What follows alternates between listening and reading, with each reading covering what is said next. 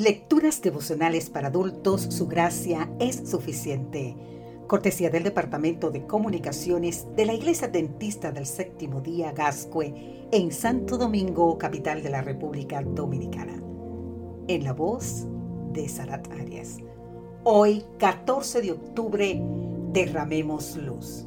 Primera Timoteo capítulo 3 versículo 15 nos dice, para que si tardo sepas cómo debes conducirte en la casa de Dios, que es la iglesia del Dios viviente, columna y baluarte de la verdad. Pablo ilustra el papel de la iglesia con cuatro figuras. Mire cuáles son. La número uno es la casa. En los días de Pablo, las iglesias se reunían en los hogares. Muchas casas, así como muchas vidas, eran el templo donde Dios moraba. Donde esos creyentes adoraban al Dios vivo, se transformaba en la casa de Dios. En la casa vivían las familias, en la casa de Dios vive la familia de Dios. La familia nos provee sustento. La iglesia no crece por adición, sino por la nutrición de la palabra. Después de una de sus grandes conquistas navales, Nelson aseveró que tal victoria se debió a que pudo comandar un grupo de hermanos.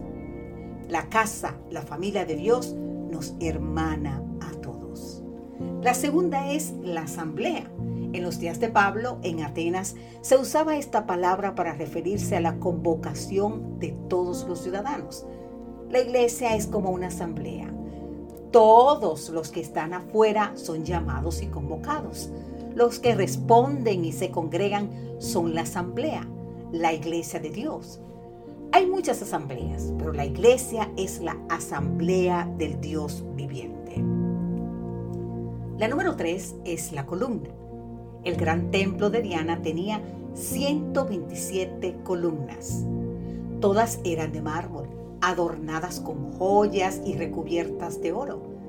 Así como una columna está a la vista y se admira por su porte y sostiene el edificio, la verdad tiene que estar a la vista, ser contemplada, admirada y, sostener el edificio de la iglesia. Las columnas unían el piso con el techo, la columna de la verdad une el cielo con la tierra. Cuarto y último, el baluarte es una base, un sostén y un fundamento. Las personas, la iglesia, su conducta y su estilo de vida defienden la verdad. Como baluarte, la iglesia protege la verdad y la guarda, para que la verdad no se desvirtúe. La mantiene en pie y en alto. La iglesia de Cristo es la intermediaria elegida por Dios para salvar a los hombres. Su misión es llevar el Evangelio al mundo esta obligación recae sobre todos los cristianos.